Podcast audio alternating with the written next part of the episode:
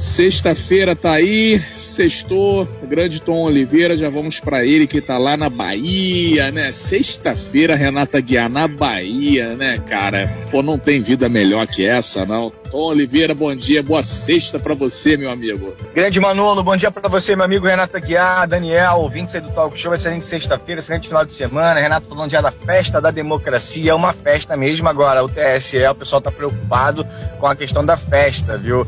Na eleição, aí, claro, festa sempre rola aglomeração, rola abraço, beijinhos e abraços, e rola também contaminação com a Covid-19. E você tem que ficar preocupado sim com isso, porque os números, pelo menos em Angra, é, de internados, teve uma diminuição bem interessante, mas de contaminados tem mais de 500 ainda casos ativos na cidade. Então você precisa ficar atento, ficar ligado aí com a questão da Covid-19 que não acabou não. E aí tem uma, inclusive uma pesquisa é, divulgada ontem em Londres a respeito da desinformação que pode levar as pessoas a rejeitarem a vacina contra a Covid-19. É, teorias conspiratórias e desinformação alimentam a desconfiança e poderiam deixar a inoculação com vacinas contra a Covid-19 abaixo de níveis necessários para proteger comunidades da doença nos Estados Unidos e no Reino Unido, revelou a pesquisa divulgada ontem ó, o estudo com 8 mil voluntários nos dois países mostrou que menor número de pessoas certamente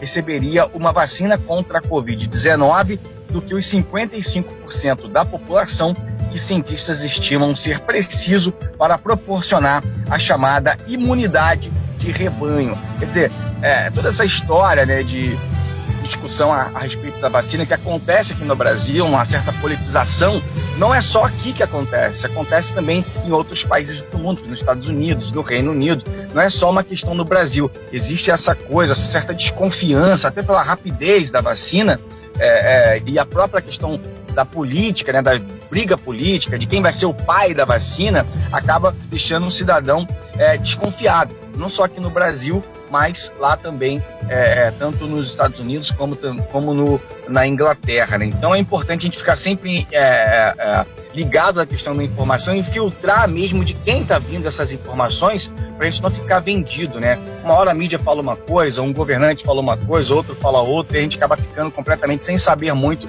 o que vai acontecer. O fato é que a vacina está é, num estágio avançado, mas por enquanto ninguém fala, ah, fala a questão da, da, da, eficácia da vacina, 90%, 93%, mas a gente não tem ainda, é, ninguém bateu o martelo. Essa vacina o cidadão pode tomar e, e aí a gente vai conseguir ficar um pouco mais livre aí da Covid-19.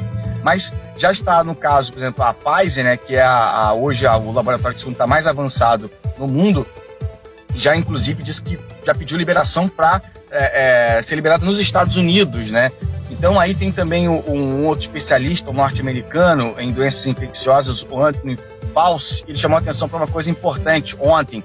Os desenvolvedores de vacinas deveriam se empenhar em fabricar bilhões de seus produtos contra a Covid-19 para garantir o acesso em todas as partes do mundo, em vez de se concentrarem apenas nos países mais ricos, né? Você imagina, grande Renata a quantidade de dólares no laboratório primeiro de colocar a vacina é, para circular não vai levar, né? Então, ontem, esse especialista americano em doenças infecciosas, ontem Fauci chamou atenção para essa questão. Os laboratórios deveriam estar preocupados em fabricar bilhões de doses para atender as pessoas, inclusive, que moram, que moram na parte mais obscuras do planeta, onde não tenha tanto acesso à saúde. Claro que nos países mais ricos, eles serão os primeiros aí a receberem a vacina contra a Covid-19. A gente não é tão rico assim, mas de repente aí uma meia dúzia aí vai tomar primeiro, grande Renato, do que eu e você, hein?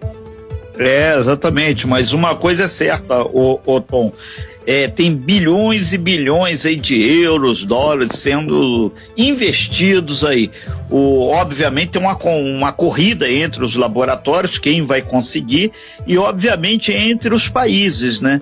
E isso esperamos que realmente se materialize o quanto rápido possível. Agora, isso que você colocou é com muita propriedade. Alguns países da África, o cidadão não está tendo nem acesso a máscara, que é um mínimo do mínimo do mínimo.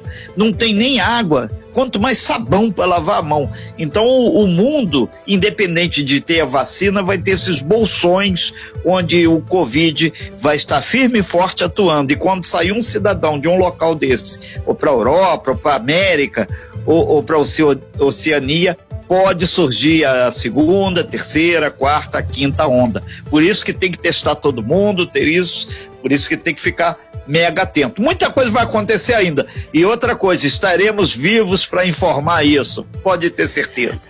É, enquanto não se tem a vacina, a gente está vivendo, a gente, eu falei isso aqui ontem, inclusive, a gente está tocando a vida, a gente está vivendo, a economia está é, melhorando, né? É, a gente precisa tomar cuidado, quer dizer, é, usar máscara, usar aí o álcool em gel, evitar aglomeração, a gente vai seguindo a vida é, normalmente. Então, enquanto a gente não tem a vacina para a gente ficar mais tranquilo e voltar a se abraçar como antes, é, é, a gente tem que se proteger.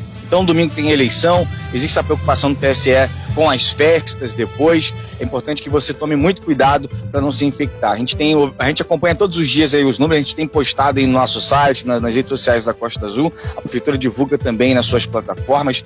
A gente vê que o número tem pouco mais de 500 infectados ainda em Angra dos Reis. É um número bem alto né, de infectados ainda. E, e essas pessoas precisam se cuidar, é, manter o isolamento para não infectar outras pessoas também. Né? É importante você tomar o cuidado para não infectar outras pessoas, principalmente idosos em casa, as pessoas que ficam mais vulneráveis até pela própria questão de saúde, já às vezes os idosos têm a saúde um pouco mais debilitada, essas pessoas precisam ser, serem protegidas. É isso, pessoal.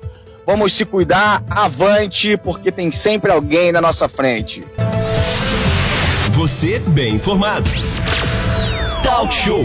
A informação tem seu lugar.